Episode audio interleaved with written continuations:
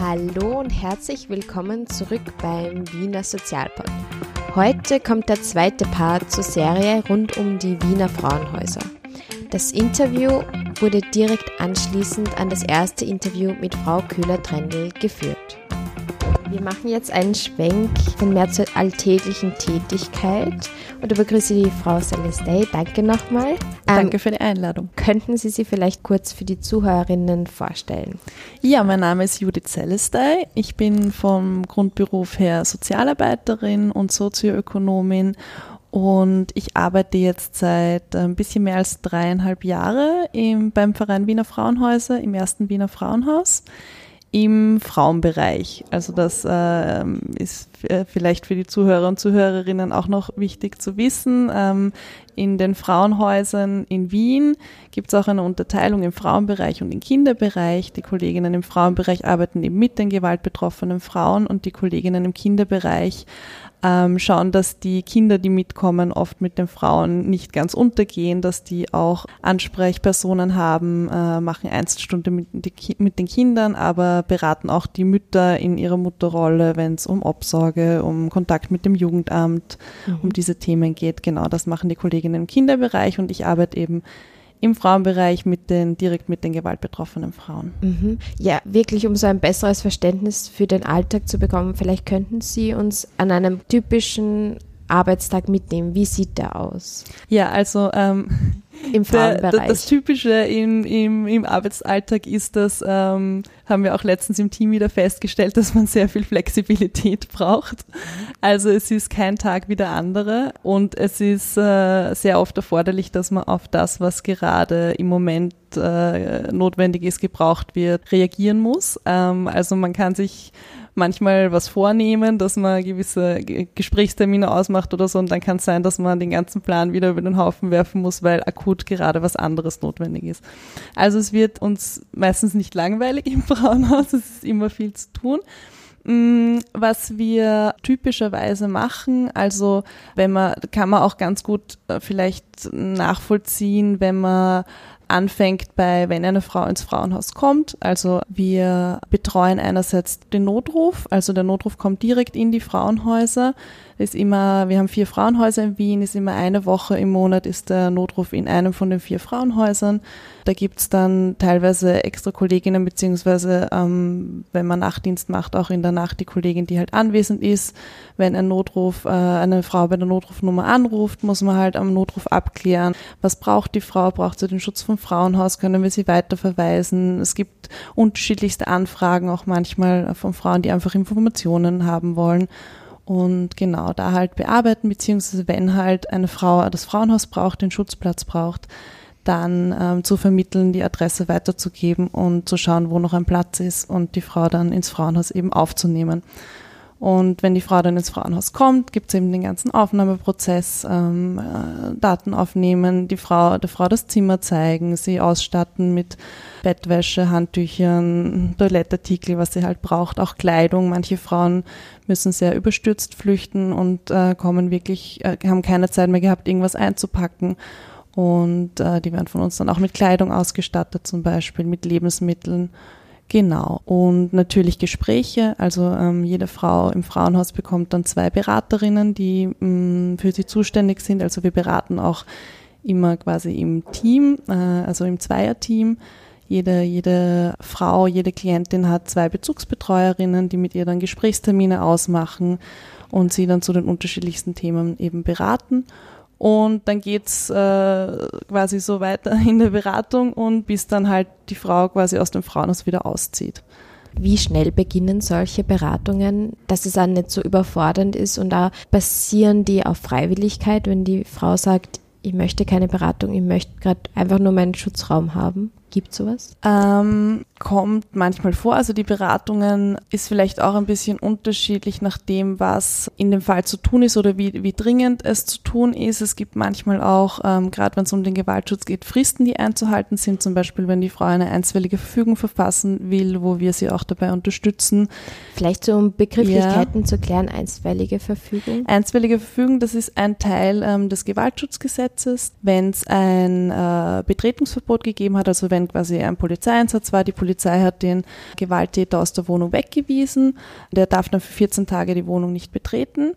Und im Anschluss, also innerhalb dieser 14 Tage, kann die Frau sich ans Gericht wenden, ans zuständige Bezirksgericht von dem Wohnbezirk, äh, wo, wo die Wohnung ist, und äh, eine einstweilige Verfügung beantragen. Das heißt, dass dann der Gewalttäter ähm, für bis zu einem halben Jahr die Wohnung nicht betreten darf. Also dass das einfach ausgedehnt wird und verlängert wird. Mhm. Die Frau muss dann quasi beim Gericht halt glaubwürdig machen, dass sie, warum sie das braucht, warum ihre Interesse quasi an der Wohnung schwerer wiegt als das Interesse des Gewalttäters noch weiter in der Wohnung zu wohnen.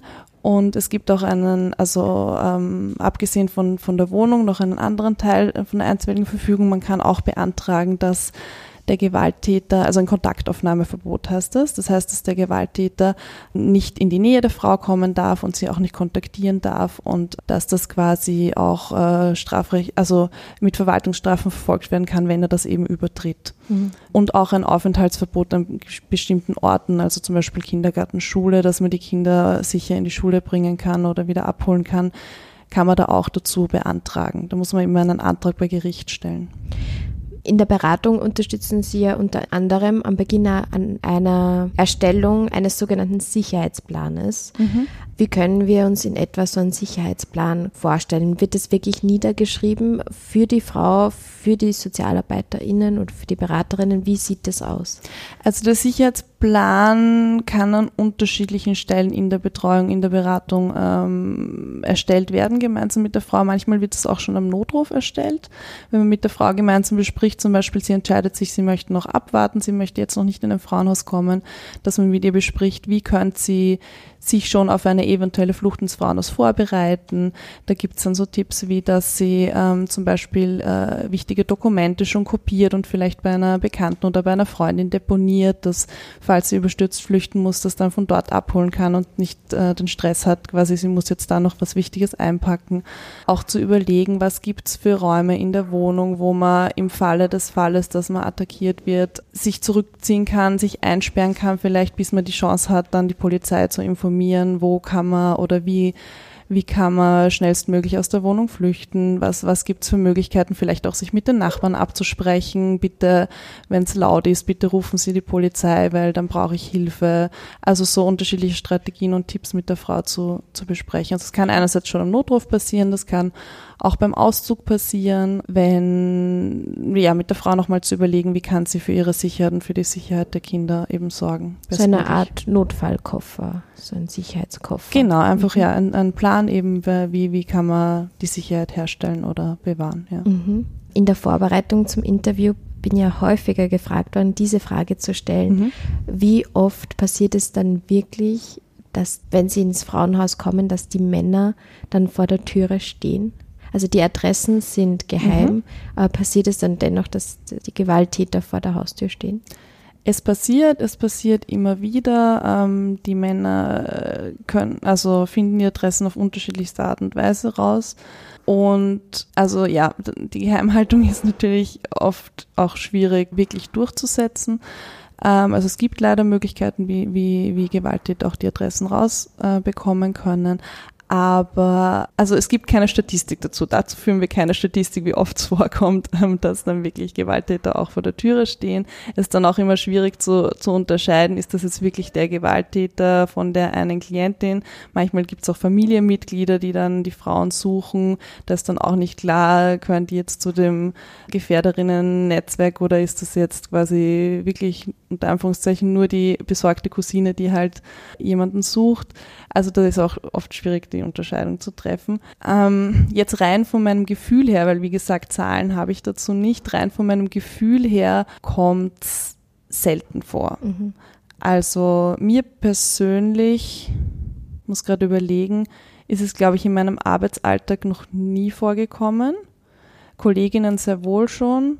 Ich würde jetzt, also das ist nicht jetzt was, was täglich mhm. oder einmal in der Woche oder so mhm. passiert, sondern immer wieder mal, aber, aber jetzt sehr unregelmäßig und ich würde auch nicht sagen, dass das ja sehr, sehr häufig ist. Mhm. Ähm, auf der Homepage habe ich dieses Statement gefunden. Ich lese mal vor mhm. und dann können wir vielleicht drüber reden. Sie alleine entscheiden, also die Nutzerinnen eines Frauenhauses, ob sie eine polizeiliche Anzeige machen, sich von ihrem Mann trennen oder rechtliche Schritte setzen wollen. Die Mitarbeiterinnen unterstützen sie dabei. Eine polizeiliche Anzeige. Mhm. Wie gehen Sie damit um, wenn Sie zutiefst davon überzeugt sind, dass es zu einer polizeilichen Anzeige kommen muss, die Frau sich jedoch dagegen entscheidet? Mhm. Wie gehen Sie damit um, als mit sich selbst, wo Sie einfach wirklich wissen oder so verzweifelt, warum macht sie das nicht? Mhm. Also das kommt durchaus immer wieder vor. Wir, wir betreuen ähm, öfters Frauen, die sich dann dagegen entscheiden, eine Anzeige zu erstatten. Also ich sehe meine Rolle und das ist, äh, stimmt auch mit dem überein, was, was da auf der Homepage steht, dass ich der Frau Informationen gebe, bestmögliche Informationen, wie zum Beispiel wie auch eine Anzeige ablaufen wird bei der Polizei, welcher Situation sie sich da aussetzt, damit sie eben eine, eine eigene Entscheidung treffen kann. Aber dann ist es immer die Entscheidung der Frauen. Also das ist für mich auch, auch ganz klar. Wir wollen ja auch die Frauen darin stärken, eigene Entscheidungen zu treffen. Und ähm, dann ist es ganz klar, dass, dass äh, die Frau sich da entscheiden kann und sich auch dagegen entscheiden kann und dass wir Beraterinnen dann, auch wenn wir eine andere Meinung haben, das einfach äh, respektieren müssen. Und gerade in dem Hintergrund, dass wir Beraterinnen im Frauenhaus alle wissen äh, um die Dynamiken einer Gewaltbeziehung und um die oft jahrelange Abwertung und, und äh, wo bei vielen Frauen wirklich der eigene Selbstwert und das eigene Selbstbewusstsein schon so angeknackst und zerstört ist, dass sie auch sich teilweise gar nicht mehr trauen, eigene Entscheidungen zu treffen, wie, wie viel mehr das dann wichtiger ist, dass die Frau darin zu bestärken, dass das ihre Entscheidung ist und dass sie die treffen kann und dass wir die Informationen zur Verfügung stellen und dass sie die aber dann selbst trifft. Ja. Und mhm. dass man dann auch damit leben muss, wenn eine Frau sich dagegen entscheidet. Ja. Und das kommt häufiger vor. Das kommt immer wieder vor, ja. Aber genauso gibt es Frauen, die, ähm, die sehr klar sagen oder die auch schon ins Frauenhaus kommen, nachdem sie eine Anzeige erstattet haben. Oder mhm. die dann mit unserer Hilfe, wir begleiten die Frauen dann auch zum Beispiel zur Polizei, wenn sie Anzeige erstatten möchten, zur Einvernahme, die dann vom Frauenhaus aus eine Anzeige erstatten. Ja. Also mhm. es gibt diese Frauen also, und diese Frauen, ja. ja. Das ist immer eine individuelle Entscheidung. Ähm, jetzt noch mehr zum Alltag. Wie wird der Alltag von vielen Frauen in den Frauenhäusern erlebt? Äh, gibt es auch so unterschiedliche strittige Punkte zwischen den Bewohnerinnen oder herrscht da in großem Maße einfach Solidarität und Zusammenhalt? So von der Kommunikationsebene. Also das ist sehr, sehr unterschiedlich, ähm, wie wir das auch im Beraterinnen-Team erleben kommt sehr auch auf die Zusammensetzung im Haus gerade an, welche Frauen gerade im Haus wohnen. Also es gibt durchaus auch wie in jeder, äh, glaube ich, äh, Zusammensetzung, wo mehrere Menschen auf einem Ort wohnen, auch immer wieder Konflikte, Klar. klarerweise. Was schon zu sehen ist, ist, dass sich oft Frauen zusammenfinden, die die gleiche Sprache sprechen, was auch total verständlich ist, weil man sich dann natürlich, also gerade Frauen, die noch wenig Deutsch sprechen, ähm, finden dann vielleicht jemand, mit dem sie sich austauschen können und mit dem sie äh, ja, reden können, leichter reden können, als jetzt zum Beispiel auch mit uns Beraterinnen, wo es dann immer ein extra Dolmetschgespräch und dass wir dann eine Dolmetscherin hinzuziehen müssen, zum Beispiel, um mhm. Beratungsgespräche zu führen. Was dann auch verständlich ist, wenn die Frauen halt sich mit gleichem Sprachhintergrund zum Beispiel mehr zusammenfinden und dann vielleicht mehr gemeinsam unternehmen. Ähm, wir versuchen im Frauenhaus aber schon auch die Frauengruppe ein bisschen also mit der Frauengruppe als, als Gesamtes quasi zu arbeiten. Also es gibt im Frauenhaus zweimal im Monat auch eine Hausversammlung. Das ist ähm, ein Gruppenangebot, das ist für alle Bewohnerinnen des Frauenhauses, ähm, wo wir unterschiedlichste Sachen machen mit den Frauen. Also in der Gestaltung sind diese Hausversammlungen eigentlich sehr, sehr offen, sehr frei gibt einerseits manchmal organisatorische Dinge, die man besprechen muss im Haus, wenn gerade Bauarbeiten anstehen oder irgendwas im Haus gerade gar nicht funktioniert, dann spricht man das in der Frauengruppe an und versucht da eine Lösung zu finden oder informiert die Frauen eben über zum Beispiel bevorstehende Bauarbeiten oder was auch mhm. immer gerade aktuell ist. Und ähm, manchmal machen wir Ausflüge mit den Frauen, manchmal, ich überlege gerade, was ich schon alles gemacht habe mit den Frauen. Ähm, ich habe schon mal eine Frauendisco organisiert, das ist mhm. sehr gut angekommen, mhm. wo dann einfach getanzt werden konnte, mal für eine Stunde. Oder jetzt zum Thema 100 Jahre Frauenwahlrecht habe ich einen Film gezeigt über die Suffragettenbewegung mhm. und dann auch versucht, mit den Frauen ins Gespräch zu kommen. Also sehr, sehr unterschiedlich. Es gibt Kolleginnen oder eine Kollegin von mir hat gerade was zum Thema äh, Schreiben gemacht, also Frauen schreiben, genau. Mhm. Ähm, also sehr, sehr unterschiedlich in der Gestaltung. Also es ist eben zweimal im Monat findet das statt, so eine Stunde für die Frauen. Währenddessen gibt es auch Kinderbetreuung von unserer Freizeitpädagogin, die, äh, also wo die Frauen dann wirklich einfach mal eine Stunde Zeit für sich haben und wo man eben unterschiedlichste Themen auch, auch wenn es Konflikte gibt in der Frauengruppe, kann man das ansprechen und bearbeiten. Also da versuchen wir schon auch die, die Gruppe mh, mm, auch ein bisschen zu einen oder auch die Solidarität unter den Frauen ein bisschen zu stärken. Ja.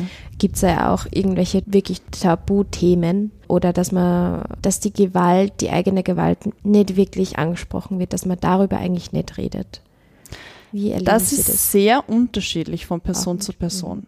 Also es, jede Frau, eh die ins, eh ins Frauenhaus kommt, ist eine eigene Persönlichkeit und jede geht mit der Situation ganz individuell um. Es gibt Frauen, die sehr offen ähm, über ihre Gewaltgeschichte erzählen und den anderen Frauen auch sehr viele Details erzählen. Andere, die ganz äh, zurückhaltend sind damit. Es gibt bei uns im Frauenhaus auch ein Zimmer im Haus, wo die Frauen rauchen dürfen. Das ist erfahrungsgemäß schon auch der Ort, wo viele Frauen sich am Abend zusammenfinden und wo dann oft auch viel viel geredet wird und wo gefühlt, also ja, auch den Eindruck habe, dass dann auch sich viel ausgetauscht wird, teilweise auch eben über die Gewalterfahrungen mhm. und ähm, sensiblere ja. Themen. Genau, mhm. genau. Wie geht's weiter? Also die Frauen kommen in, ins Frauenhaus. Können Sie Daumen mal Pi sagen, wie lange ein durchschnittlicher Aufenthalt in einem Frauenhaus dauert? Kann man das sagen? Und wie geht's danach weiter? Also das ist auch sehr unterschiedlich. Wir, es ist, das ist auch oft die Frage von den Frauen oder eine der ersten Fragen, wie lange kann ich jetzt hier bleiben? Und das ist schwierig zu beantworten, weil das kommt sehr auf den individuellen Fall an. Prinzipiell ist, ist es so, dass die Frau so lange bei uns bleibt, wie sie den Schutz vom Frauenhaus braucht. Und das kann eben sehr, sehr unterschiedlich sein. Also es gibt durchaus Fälle, die über mehrere Monate, wo es immer wieder dann vorkommt, dass der, der Gefährder sie doch sucht oder aufgesucht hat und dass sie dann äh, eigentlich schon geplant hat auszuziehen, dann aber doch wieder im Frauenhaus bleibt, weil es einfach noch zu gefährlich ist oder, also deswegen ist es sehr schwierig, das zu sagen. Ich weiß jetzt ehrlich gesagt auch nicht genau, was statistisch gesehen, weil wir führen eine Statistik über die Aufenthaltstage äh, im Frauenhaus, was statistisch gesehen jetzt ein Durchschnittswert wäre. Es ist auch sehr unterschiedlich, wie lange die Frauen bleiben oder bleiben wollen. Also es gibt auch Frauen, die eine Nacht da sind und gleich am nächsten Tag wieder ausziehen, weil mhm. sie sich entweder was anderes aufgestellt haben oder sich gleich entscheiden, wieder zurück zum Gewalttäter zu gehen. Es gibt Frauen, die bleiben zwei Wochen da und dann ziehen sie wieder aus. Es gibt Frauen, die bleiben mehrere Monate da und ziehen dann wieder aus. Mhm. Also es ist sehr, sehr unterschiedlich im, im Verlauf auch ähm, der Beratung. Und wie es nach dem Frauenhaus weitergeht, kommt auch auf den, auf den individuellen Fall an natürlich. Aber wir haben schon auch Kooperationen oder, oder vermitteln die Frauen weiter an Stellen, wo sie dann auch längerfristig wohnen können, natürlich. Weil das Frauenhaus ist ein, ein, das ist auch wichtig zu sagen, ein Krisenschutzplatz. Das heißt, es ist eine begrenzte Wohnung, es ist kein Dauerwohnplatz.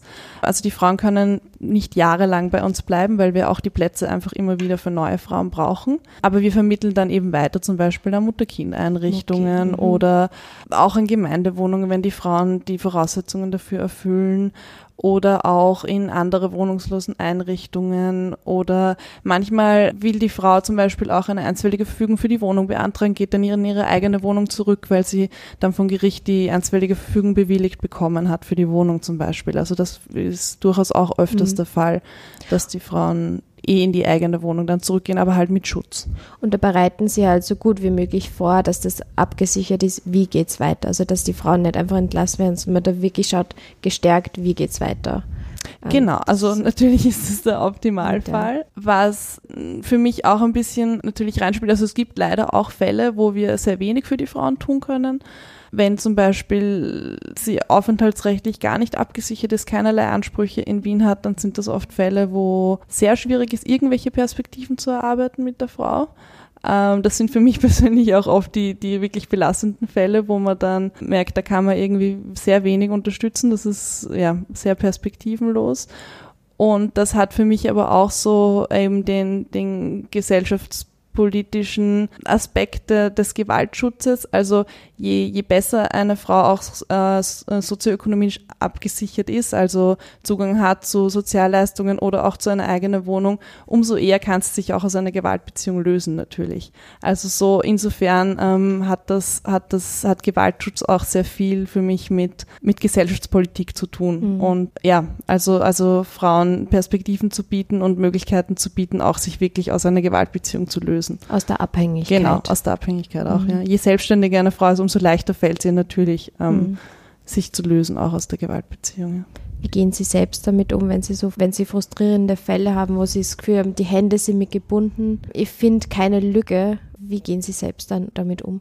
Ähm, das ist auch von Fall zu Fall unterschiedlich. Manchmal fällt es irgendwie leichter, manchmal fällt es schwerer. Was, was viel auffängt, finde ich, ist dass die Zusammenarbeit im Team.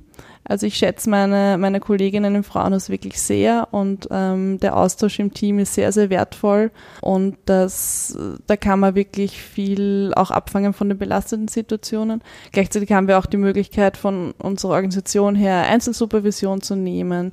Also ähm, da kann man auch natürlich ja dann schwierige Fälle nochmal nachbesprechen, nochmal überlegen, was kann man beim nächsten Mal vielleicht anders machen oder noch ausprobieren oder mhm. ja, also es gibt schon Möglichkeiten, wie man da auch auf die eigene Psychohygiene schauen kann, ja. Glaube ich, sehr, sehr wichtig in dem Bereich. Ja. Vielleicht ein bisschen eine heiklere Frage. In einer Beziehung ist Gewalt an Frauen deutlich häufiger.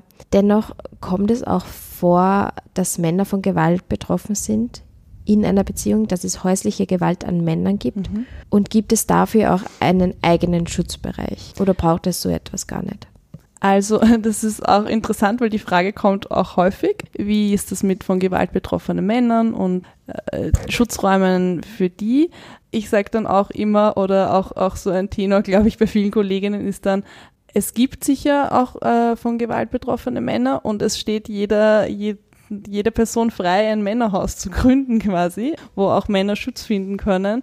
Wir Frauenhäuser sind ganz klar von, für Gewalt betroffene Frauen zuständig und es ist auch statistisch äh, gesehen sehr eindeutig so, dass die Großzahl der Gewaltopfer einfach Frauen sind. Und das hat für mich auch wieder eben damit zu tun, dass wir nach wie vor in einem patriarchalen System leben und ähm, dass Gewalt gegen Frauen einfach quasi begünstigt durch Einkommensabhängigkeiten, durch verschiedenste Abhängigkeiten, die dann auch ja, Gewalt gegen Frauen einfach begünstigen. Und das hat für mich schon eindeutig auch ein ein systemimmanenten, immanente Komponente, mhm. ähm, dass Gewalt gegen Frauen einfach häufiger vorkommt als gegen Männer, statistisch gesehen. Ja, nach meinem Wissen gibt es zum Beispiel Men Wir oder eine Männerberatungsstelle, schon die von Menschenhandel betroffen sind, also wo Männer genau, an ja. Gewalt betroffen sind, aber da handelt es sich einfach nicht um häusliche Gewalt. Genau, genau. Also Menschenhandel, Prostitution, das ist, ist auch wieder ein extra Thema. Und es gibt auch die Männerberatungsstelle in Wien, die ja auch ganz vielfältige, tolle Arbeit machen, die ja auch äh, Männer, die zum Beispiel von sexueller Gewalt in der Kindheit betroffen waren oder sind, auch beraten und, und also ich denke mir, da gibt es auch in Wien wirklich tolle Angebote mittlerweile. Mhm. Und wenn es ein Männerhaus braucht, dann wie gesagt, kann das gerne Sollen die Sozialarbeiter das Haus Richtig. Vielleicht gibt es ein paar engagierte Sozialarbeiter in der, in, von der FH, die sich dann dafür einsetzen. Ja, das ist also, mhm. hätte ich nichts dagegen. Aber wie gesagt, wir vom Verein Wiener Frauenhäuser sind ganz klar auch, also wir beraten auch parteilich für die Frauen. Ja. Ähm, mhm. Und da ist eine ganz klare Parteilichkeit ja. eben für die Frauen da. Mhm. Ja. Zum Abschluss noch, mit welchen Klischees, Mythen und Missverständnissen werden Sie häufiger konfrontiert, wenn es um Gespräch von Wiener Frauenhäuser, Frauenhäuser per se gibt? Gibt es da so Mythen, die immer wieder auftauchen, wo Sie das Gefühl haben, das zieht sich so durch? Jetzt haben Sie die Möglichkeit, diese eventuell aufzulösen.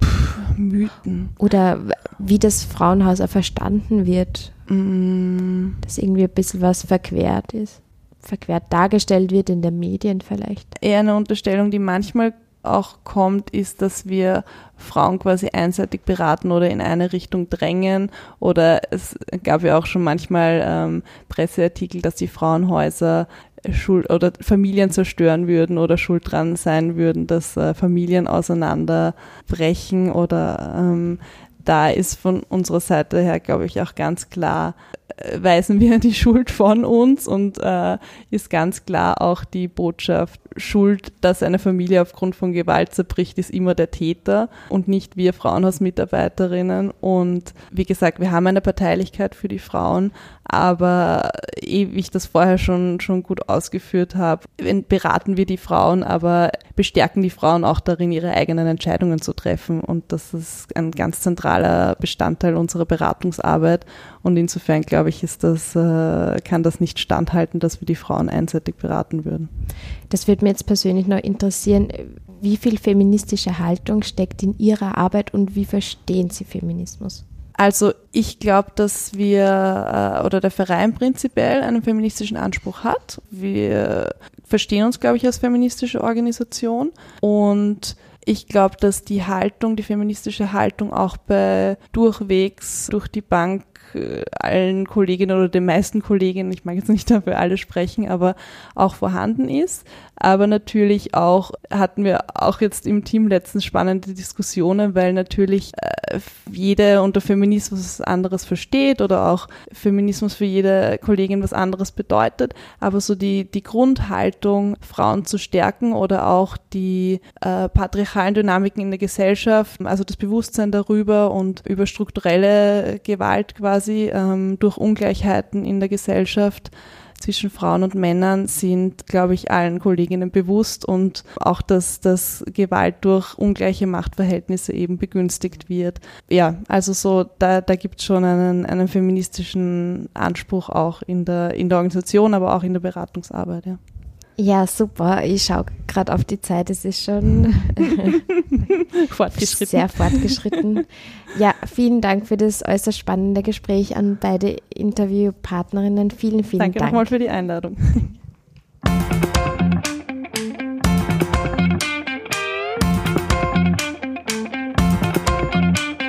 Das war der zweite Part der Serie zu den Wiener Frauenhäusern die letztes Jahr übrigens ihr 40-Jahr-Jubiläum feierten. Wenn ihr den ersten Teil mit Frau Köhler-Trendl, also mehr über die Geschichte und Strukturen der Frauenhäuser verpasst habt, dann lege ich euch das jetzt an dieser Stelle noch wärmstens ans Herz, das nachzuhören. Alle weiteren Infos von dieser und der letzten Folge findet ihr wie gewohnt auf der Homepage www.wiener-sozial-pod www.wiener.at. Heute sage ich es mal wieder. Wenn euch die Idee hinter dem Wiener Sozialpod gefällt, würde ich mich übrigens sehr über eine Bewertung freuen. Zum Beispiel mit Sternchen und Herzchen auf iTunes. Über persönliche Nachrichten freue ich mich aber ebenso volle. Nun sage ich nur auf Wiederhören und bis zum nächsten Mal, eure Maria vom Wiener Sozialpod.